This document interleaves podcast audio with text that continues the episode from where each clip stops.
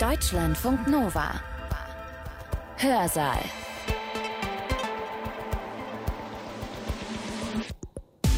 Schön, dass ihr da seid. Ich bin Sibylle Salewski. Vor gut einem halben Jahrtausend, da herrschte in Europa Krieg. Es gab viele verschiedene Kriege, bei denen es um Religion ging. Zum Beispiel bei den Hugenottenkriegen in Frankreich, aber auch in Deutschland fanden solche Kriege statt. In diesen Kriegen bekämpften katholische Herrscher oft sehr brutal protestantische Bewegungen und andere christliche Reformbewegungen. Religionskriege hatten manche Länder Europas vor eine Zerreißprobe gestellt.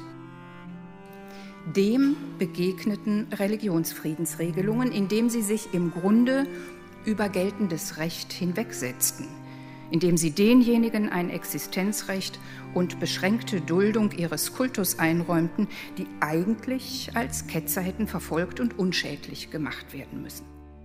Darum geht es heute bei uns im Hörsaal, nämlich wie die Religionskriege der frühen Neuzeit zu Religionsfriedensregelungen geführt haben.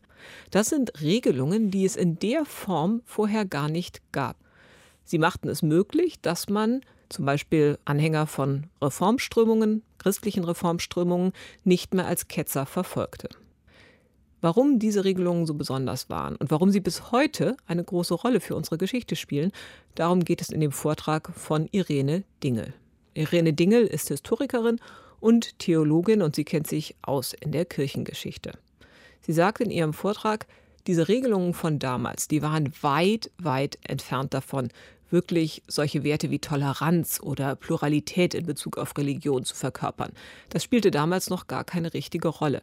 In diesen Regelungen ging es darum, andere Glaubensrichtungen, andere christliche Glaubensrichtungen zu erdulden, zu ertragen und den Menschen in ziemlich limitierten Rahmen zu ermöglichen, zu leben und auch ihren Glauben auszuüben. Aber auch wenn diese Regelungen von damals noch in keiner Weise unseren heutigen Vorstellungen von Toleranz oder gar Akzeptanz entsprechen, finden sich darin doch die ersten Keime, die Wurzeln unserer heutigen Werte von Pluralität und Diversität.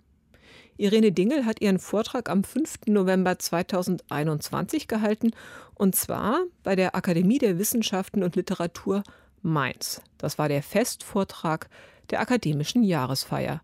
Ich wünsche euch viel Spaß beim Zuhören. Das Thema Religion und das Nachdenken über den Ort von Religion in europäischen Gesellschaften hat in den vergangenen Jahren wieder an Aktualität gewonnen. Dabei kommt immer wieder die Frage auf, wie viel Spielraum man bereit ist, den anderen oder dem Andersartigen zuzugestehen. Das heißt, es geht um Toleranz und Grenzen der Toleranz. Gerade bei diesem Thema kann ein Blick zurück in die Geschichte nicht schaden.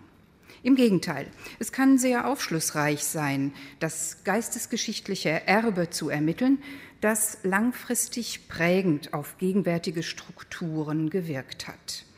Es wird also in den nächsten 30 Minuten nicht um gegenwartsbezogene Problemlösungsversuche gehen, sondern um eine Zeitreise zurück in die Vergangenheit. Der Titel meines Vortrags Spuren konfessioneller Toleranz, Religionsfriedensregelungen der frühen Neuzeit lässt bereits anklingen, dass heute Abend nicht eine umfassende Geschichte der Toleranz entfaltet werden kann.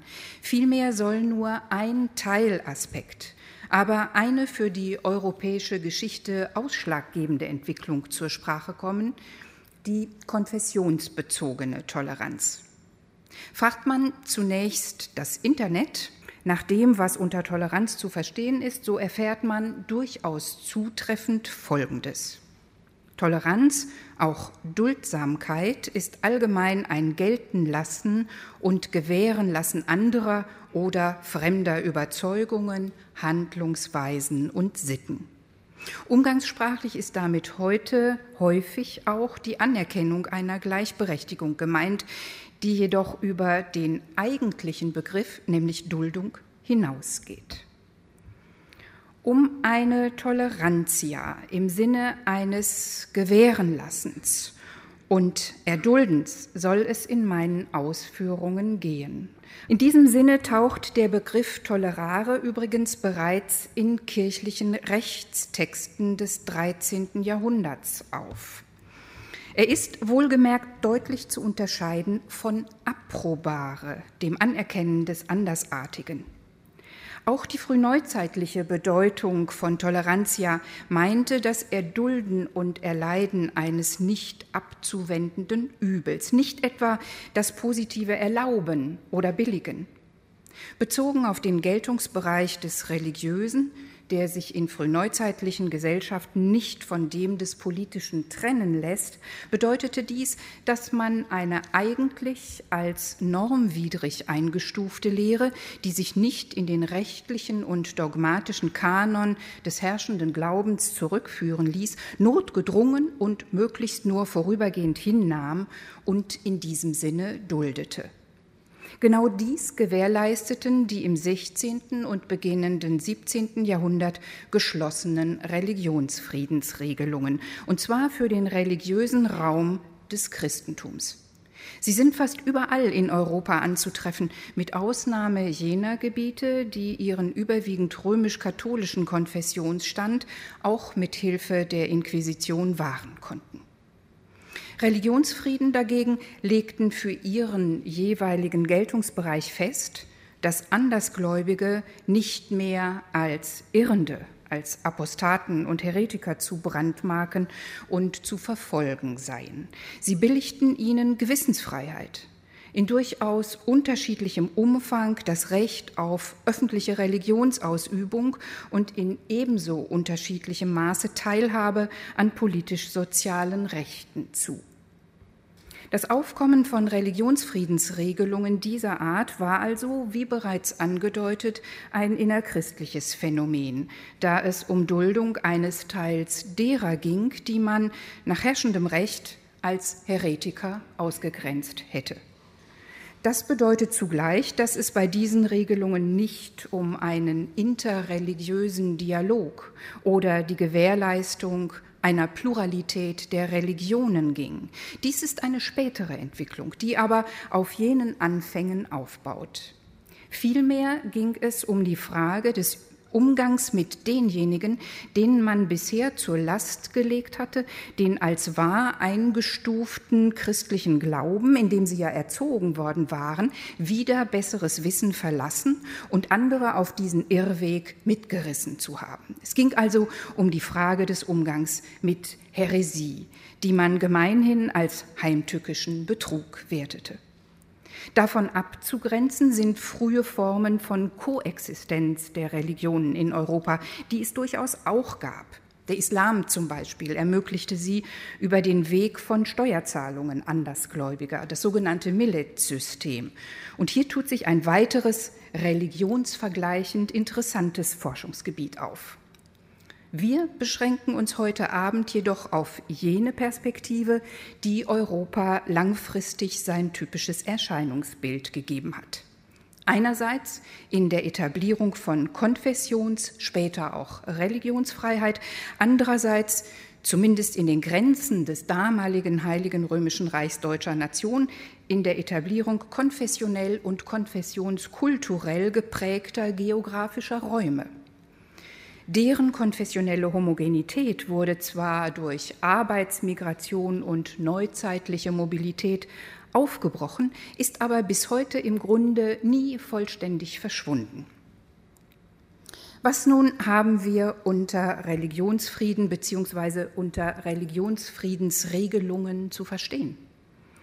Dass sie dem Andersgläubigen bestimmte Formen von Duldung gewährten und dies rechtlich verankerten, wurde bereits angesprochen. Das deutsche Rechtswörterbuch, übrigens ein renommiertes Vorhaben im Akademienprogramm, definiert unter dem Eintrag Religionsfrieden kurz und knapp Friedensschluss zur Beilegung religiöser Streitigkeiten, insbesondere Bezeichnung des Augsburger Religionsfriedens von 1555, der als Reichsabschied erlassen wurde. Die angeführten Belege für diesen Wortgebrauch finden sich in zeitgenössischen, auf diesen Reichsabschied bezugnehmenden Quellen. Daran wird zweierlei deutlich. Einmal, dass die Bezeichnung Religionsfrieden in der politisch-juristischen Publizistik schon des 16. Jahrhunderts vornehmlich auf den Augsburger Reichsabschied von 1555 und seine religionsbezogenen Regelungen eng geführt wurde, was zudem später durch den Westfälischen Frieden von 1648 weitere Bestätigung fand. Und zum Zweiten wird deutlich, dass Religionsfrieden kein eigenes historisch oder juristisch distinktives Textgenus darstellten. Religionsbezogene Koexistenz ermöglichende oder auch begrenzende Regelungen finden sich tatsächlich in den unterschiedlichsten Erlassformen in Reichstagsabschieden, Edikten, Mandaten und Verträgen verschiedener Art. Sie durchdrangen nicht nur die religiöse Sphäre, sondern auch die politische und gesellschaftliche und sogar wirtschaftliche. Erst der Frieden von Antwerpen 1578 wird ausdrücklich als Religionsfriede qualifiziert, ohne dass damit allerdings ein neues Genre ins Leben gerufen worden wäre. Vor diesem Hintergrund ist es wohl zutreffender, von Religionsfriedensregelungen zu sprechen, um auch all jene Bestimmungen zu erfassen, die sich nicht nur in politischen Dokumenten, sondern auch eingewoben in Handelsverträgen fanden oder in Heiratsvereinbarungen von Fürstendynastien, etwa bei konfessionsverschiedenen Ehen.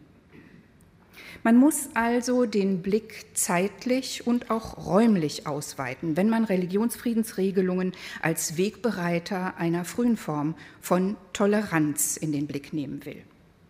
Wir werden natürlich heute Abend das breite und schillernde Spektrum, das sich bei einer solchen Erweiterung der Perspektive ergibt, nicht abschreiten können. Ich beschränke mich deshalb auf ein paar ausgewählte Beispiele aus dem politisch-religiösen Raum, die in unserem Kreis sicherlich einen gewissen Wiedererkennungswert genießen.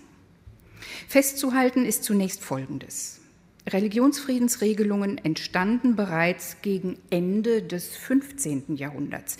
Sie dienten dazu, eine meist zeitlich limitierte, später auch dauerhafte Koexistenz der entstehenden Konfessionen zu ermöglichen der im Jahre 1485 in Kuttenberg, Kutna Hora im heutigen Tschechien geschlossene Frieden zwischen König Wladislaw von Böhmen und den als Utraquisten bezeichneten böhmischen Ständen, die wie Jan Hus das Abendmahl nicht nur mit Brot, sondern auch mit Wein feierten, ist ein frühes Beispiel. Die Duldung der Utraquisten begründete der Kuttenberger Frieden unter Berufung auf die Kompaktaten des Basler Konzils von 1433, welche den Abendmahlsritus unter beiderlei Gestalt, also sub utraque, freistellten und unter Bezugnahme auf den dies aufgreifenden Majestätsbrief Sigismunds von 1436.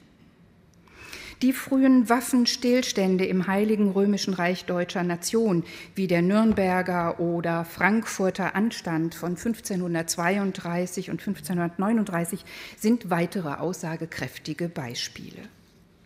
Solche oder ähnliche Regelungen entstanden in fast allen Ländern Europas, sofern sie sich vor der Herausforderung sahen, mit der Glaubensspaltung umgehen zu müssen. Sie zielten nicht auf eine inhaltliche Beilegung religiöser Kontroversen, sondern auf bei weitem mehr. Manche Religionsfrieden sollten präventiv wirken und den Ausbruch von Religionskriegen möglichst im Keim ersticken.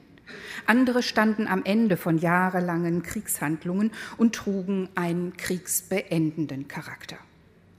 Ihre pazifizierende Wirkung lag darin, dass sich alle Religionsfrieden einer Entscheidung über die religiöse Wahrheit enthielten, also keiner der Parteien Recht oder Unrecht zusprachen.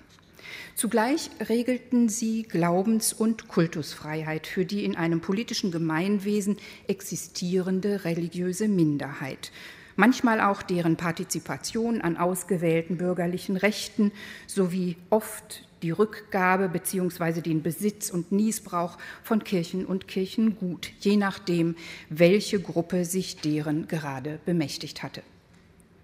Die frühen Religionsfrieden, wie zum Beispiel die genannten Waffenstillstände, waren auf einige Monate, manchmal auf wenige Jahre befristete Koexistenzregelungen.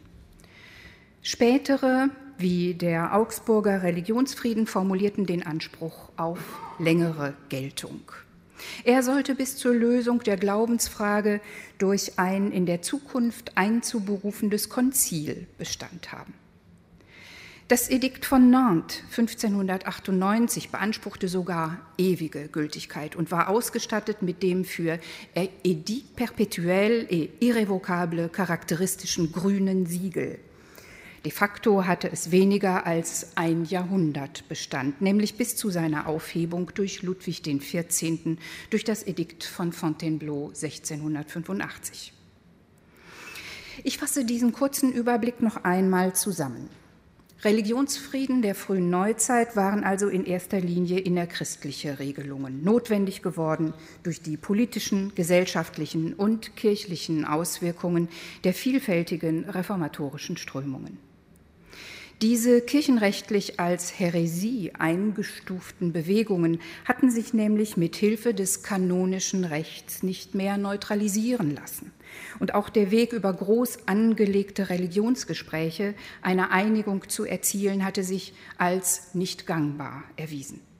Religionskriege hatten manche Länder Europas vor eine Zerreißprobe gestellt. Dem begegneten Religionsfriedensregelungen, indem sie sich im Grunde über geltendes Recht hinwegsetzten. Ja, sie traten sogar in Widerspruch zur Häresiegesetzgebung der Kirche, indem sie denjenigen ein Existenzrecht und beschränkte Duldung ihres Kultus einräumten, die eigentlich als Ketzer hätten verfolgt und unschädlich gemacht werden müssen. Vor diesem Hintergrund können Religionsfriedensregelungen als neuartiges Ordnungsmodell gesehen werden, in dem Theologie, Politik und Recht zusammenwirkten und in dem erste Spuren von Toleranz gelegt wurden. Das war in der frühen Neuzeit ein unerhörtes Novum. Sie blieben zwar hinter individualistischen Ansätzen zurück, wie sie ein Sebastian Castellio in seiner Schrift De Hereticis über die Heretiker an sind persequendi, ob sie zu verfolgen seien, im Jahr 1554, also kurz nach der Hinrichtung von Michael Servet in Genf, formuliert hatte, aber sie entfalteten, anders als Castellios Ideen, eine unmittelbare Wirkung, indem sie die Rechtslage veränderten, auch wenn die Durchsetzung der Bestimmungen nicht immer und nicht überall reibungslos verlief. Es waren aber, auch das muss man sehen, längst nicht alle in diese Friedensregelungen eingeschlossen, die damals als Heretiker galten. Täuferische und spiritualistische sowie meist auch antitrinitarische Strömungen blieben außen vor. Auch die in den Religionsfrieden geduldeten grenzten sich im Sinne spätantiker Rechtstradition weiterhin von ihnen ab. Denn bereits der Codex Justinianus, 6. Jahrhundert, und der als einer von vier Teilen in das Corpus Juris Civilis eingegangen war, hatte Wiedertaufe und die Leugnung der Trinität als Majestätsverbrechen unter Strafe gestellt. Nicht eingeschlossen waren darüber hinaus die Anhänger von Islam und Judentum. Auch wenn der Islam nicht als Häresie galt, so lastete man ihm vor allem im 16. und 17. Jahrhundert doch ebenfalls Antitrinitarismus an. Hinzu kam die Furcht vor der permanenten außenpolitischen Bedrohung in Gestalt des Osmanischen Reichs. Erst im 18. Jahrhundert gab es einige religionsrelevante Vereinbarungen mit osmanischen Herrschern. Das Verhältnis zum Judentum war in der frühen Neuzeit durch sogenannte Judenordnungen bestimmt, die den inkludierenden oder eben exkludierenden Umgang mit Angehörigen dieser seit der Antike als Religio licita geltenden Glaubensgemeinschaft regelten. Lassen Sie uns nun an drei Beispielen erkunden, auf welchen Ebenen Religionsfrieden Wegbereiter für neuzeitliche Toleranz wurden. Sind vielleicht Modelle identifizierbar, die als Referenzfrieden dienen konnten, an denen man sich langfristig orientierte? Das ist eine bisher nicht zufriedenstellend beantwortete Forschungsfrage. Auf den ersten Blick jedenfalls ist es schwierig, die unterschiedlichen in Europa sich etablierenden Religionsfriedensregelungen zu systematisieren. Denn ihre Einbindung in die jeweiligen politischen und gesellschaftlichen Gemengelagen sowie die unterschiedlichen theologischen Kontexte geben ihnen ein jeweils spezifisches Profil. Ich möchte in meinem Antwortversuch drei verschiedene Modelle unterscheiden und charakterisieren.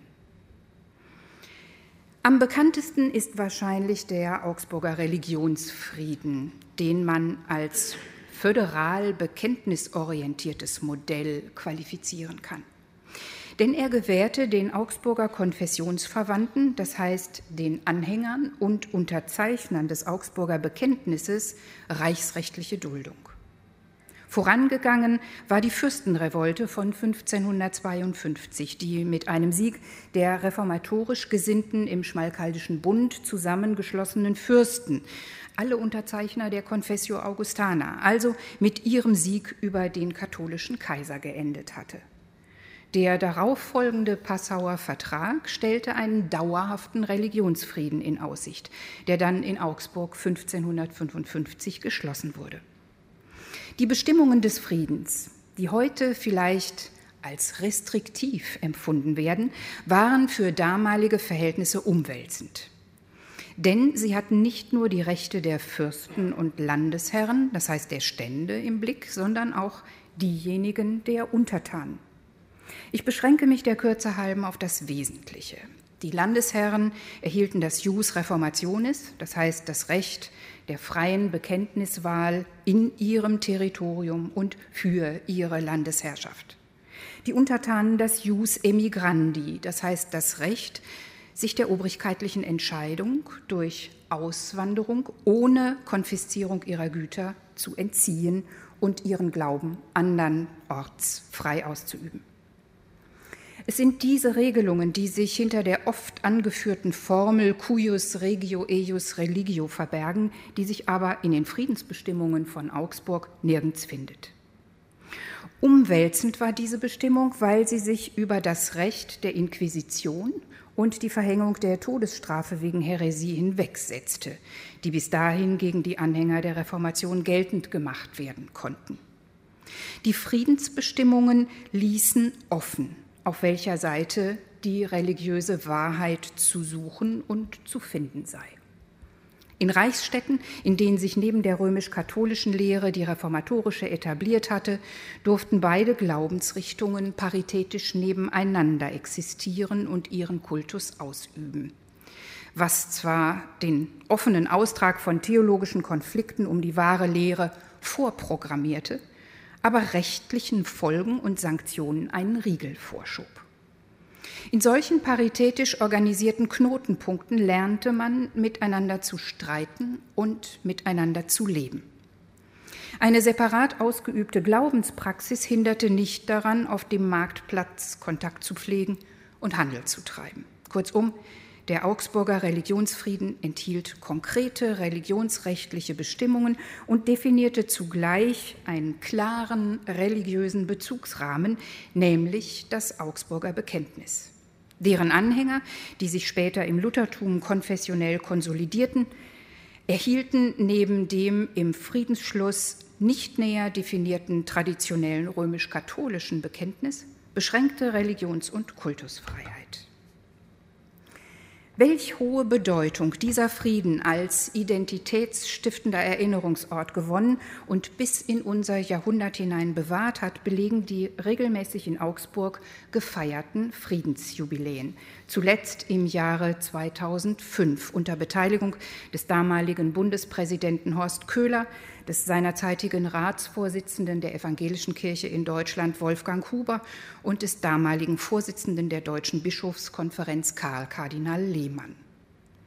Der Westfälische Frieden weitete die religionsrechtliche Duldung 1648 auf den Calvinismus aus, der bis dahin, ähnlich wie Täufer, Spiritualisten und Antitrinitarier, aus der Duldung ausgeschlossen war. Auch in anderen Zusammenhängen haben sich noch einige wenige Religionsfriedensregelungen am Augsburger Religionsfrieden orientiert, wie zum Beispiel die Religionsassekuration für Niederösterreich von 1571 erlassen durch Kaiser Maximilian II. Sie bleiben aber, soweit ich sehe, die einzigen, die die geduldete Glaubensgemeinschaft in ihrer konfessionellen Identität adressierte. Weniger bekenntnisorientiert gingen die Religionsfriedensregelungen in Frankreich vor, obwohl auch hier, ähnlich wie im Alten Reich, eine Bekenntnisbildung stattgefunden hatte, allerdings wegen herrschender Glaubensverfolgung im Untergrund. Diese Religionsfrieden repräsentieren das zentralistisch integrative Modell, wie ich es nennen möchte. Auch hier ein kurzer Rückblick in die Geschichte. Die Anhänger der von der Theologie Calvins beeinflussten Confession de foi hatten starken Rückhalt im hohen Adel gefunden, der im Zuge politischer Zentralisierung an Macht eingebüßt hatte, nun aber wieder an Einfluss gewann. Nicht nur traten die Generalstände wieder zusammen, sondern man patrouillierte auch, so berichten die Quellen, waffentragend und Psalmen singend am Seineufer gegenüber dem Louvre. Nach dem Scheitern des Religionsgesprächs von Poissy 1561, das der humanistisch gesinnte Kanzler Michel de l'Hôpital noch mit einer zur Verständigung mahnenden programmatischen Rede eröffnet hatte, war die Gefahr eines Bürgerkriegs größer denn je.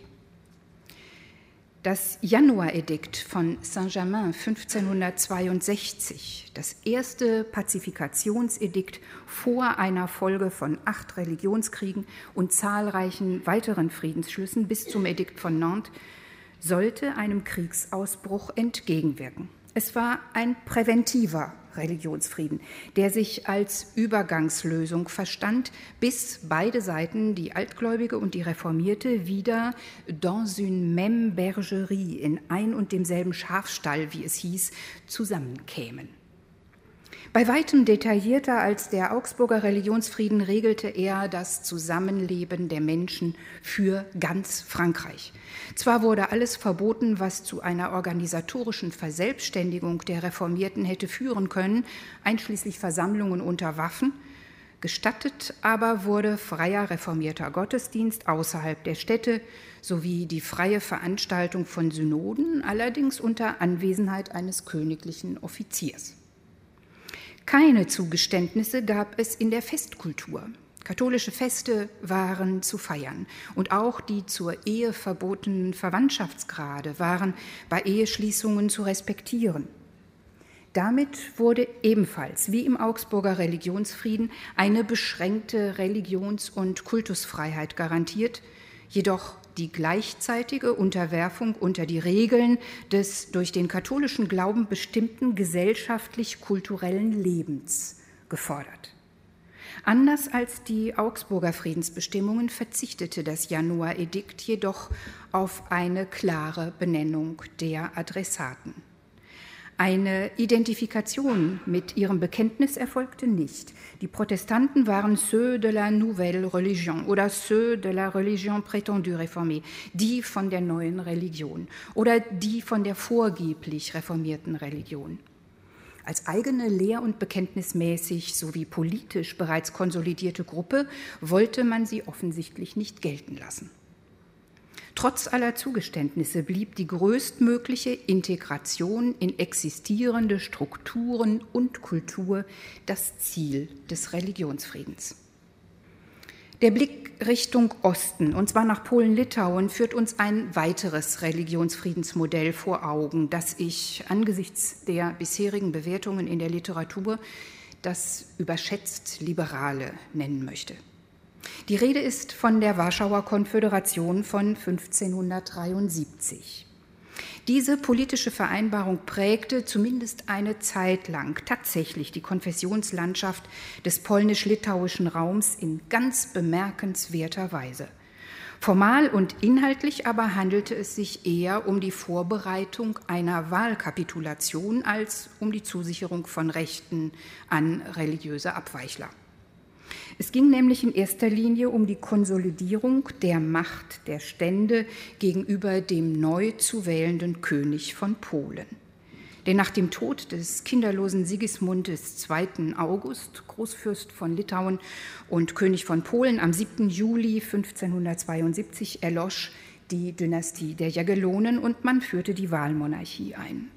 Nach langem Ringen wurde entschieden, Heinrich von Valois, dem Bruder des französischen Königs Karl IX., die polnische Krone anzutragen. In Polen-Litauen aber hatten sich schon früh verschiedene reformatorische Richtungen etabliert. Nicht nur die Wittenberger und die Genfer Reformation, sondern auch die böhmischen Brüder und verschiedene dissentierende Strömungen. Sie alle hatten in unterschiedlichem Ausmaß Anhängerschaft unter den Ständen des Landes gefunden. Umso besorgter schaute man nach Frankreich, wo die grausamen Ereignisse der Bartholomäusnacht die Zerbrechlichkeit von Religionsfriedensregelungen unter Beweis stellten. Hinzu kam, dass die Verantwortung für diese in der Nacht vom 23. auf den 24. August 1572 verübte Bluttat an den Hugenotten bei Hofe selbst zu finden war. Daher schlossen sich die Stände auf der Tagung des Konvokationsseims in Warschau der die Wahl Heinrichs zum polnischen König vorbereiten sollte, zu einer Generalkonföderation zusammen, die allerdings nur von einem der anwesenden römisch-katholischen Bischöfe unterzeichnet wurde, nämlich von Franz I. Krasinski, dem Bischof von Krakau und Vizekanzler des Königreichs. Die religionsbezogenen Aussagen der Warschauer Konföderation waren ausgesprochen wolkig und unbestimmt. Man wollte von dem neuen König sichergestellt wissen, ich zitiere, dass er insgemein Fried und Ruhe zwischen den ungleich in Religionssachen Gesinnten je und alle Zeit in diesem Königreich erhalten wolle. Außerdem verpflichtete man sich gegenseitig, und ich zitiere wieder, zu ewigen Zeiten kraftgeleisten Eidschwur bei unserem guten Glauben, Ehren und Gewissen, dass wir uns obschon ungleich in geistlichen Gewissenssachen gesinnt, des lieben Friedens untereinander befleißen und wegen Übung dieser oder jener Religion oder Änderung des Gottesdienstes kein Menschenblut in irgendeiner Weise vergießen, in irgendeiner Zeit vergießen wollen. So die zeitgenössische Übersetzung. Zudem gaben sich die Stände das Versprechen, die Einziehung von Gütern, Gefangensetzung und Vertreibung wegen ungleicher Religion nicht dulden zu wollen. Diese eigentlich unspektakuläre, die religiöse Gemengelage dissimulierende Minimalaussage hatte jedoch weitreichende Effekte. Denn mit diesen Bestimmungen begründete die Warschauer Konföderation eine Art Existenzgarantie für die aus der Reformation hervorgegangenen Kirchen, Gruppen und Bewegungen in Polen-Litauen, selbst wenn sie täuferische oder antitrinitarische Züge trug. Ausschlaggebend war, dass sie den Schutz eines politischen Magnaten besaßen. Bis ins 18. Jahrhundert hinein konnte der Adel auf diese Weise den Konfessionsstand seiner Gebiete schützen, obwohl bereits gegen Ende des 16. und vor allem im 17. Jahrhundert die erfolgreichen Rekatholisierungsmaßnahmen der Jesuiten einsetzten. In der Forschungsliteratur wird die Warschauer Konföderation bis heute als besonders liberaler, alle theologischen Gruppierungen einschließender und daher besonders fortschrittlicher Religionsfrieden gefeiert. In dem Dokument ist davon jedoch wenig zu finden. Die Magnaten hatten sich untereinander gegen Kriegshandlungen abgesichert und schützten in ihrem Gebiet den von ihnen favorisierten Glauben. Ich schließe mit einer kurzen Conclusio. Religionsfriedensregelungen waren wichtige Meilensteine auf dem Weg zu konfessioneller und langfristig auch religiöser Toleranz in Europa.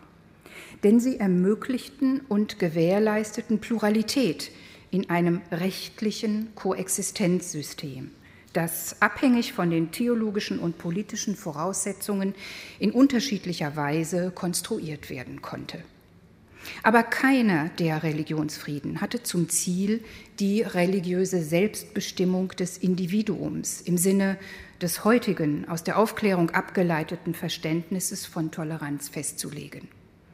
Spiritualisten wie Sebastian Castello, der darauf pochte, dass das menschliche Erkenntnisvermögen ohnehin nicht ausreiche, um die religiöse Wahrheit zu erkennen und daher keiner über den anderen richten dürfe, blieben vorerst Einzelfälle. Die erstrebte Wiederherstellung konfessioneller Einheit blieb als Fernziel stets im Blick. Alle Religionsfriedensregelungen, die übrigens in dem Akademievorhaben Europäische Religionsfrieden digital in Auswahl ediert werden, alle Religionsfriedensregelungen hielten sich jedoch von den virulenten und weiterhin andauernden theologischen Streitfragen fern. Sie bereiteten der Erkenntnis, dass Religion und Glaube nur als individuelles Gut Wahrheit beanspruchen können, den Weg und formulierten politische Lösungen, um Gewissensfreiheit und beschränkte Kultusfreiheit im Rahmen einer friedlichen Koexistenz zu gewährleisten. Erst die Bill of Rights von 1789 und die Erklärung der Menschen- und Bürgerrechte von 1789 legten die Grundlage für religiöse Toleranz im heutigen Sinne. In der Gegenwart wurden Religionsfriedensregelungen durch Konkordate und Staatskirchenverträge oder aber durch politische Trennungsmodelle abgelöst. Für Ihre Aufmerksamkeit, meine Damen und Herren, danke ich Ihnen recht herzlich. Das war die Theologin und Historikerin Irene Dingel über die Anfänge der Toleranz in den Religionsfriedensschlüssen der frühen Neuzeit. Sie hat ihren Vortrag am 5. November 2021 gehalten im Rahmen der Jahresfeier der Akademie der Wissenschaften und Literatur Mainz.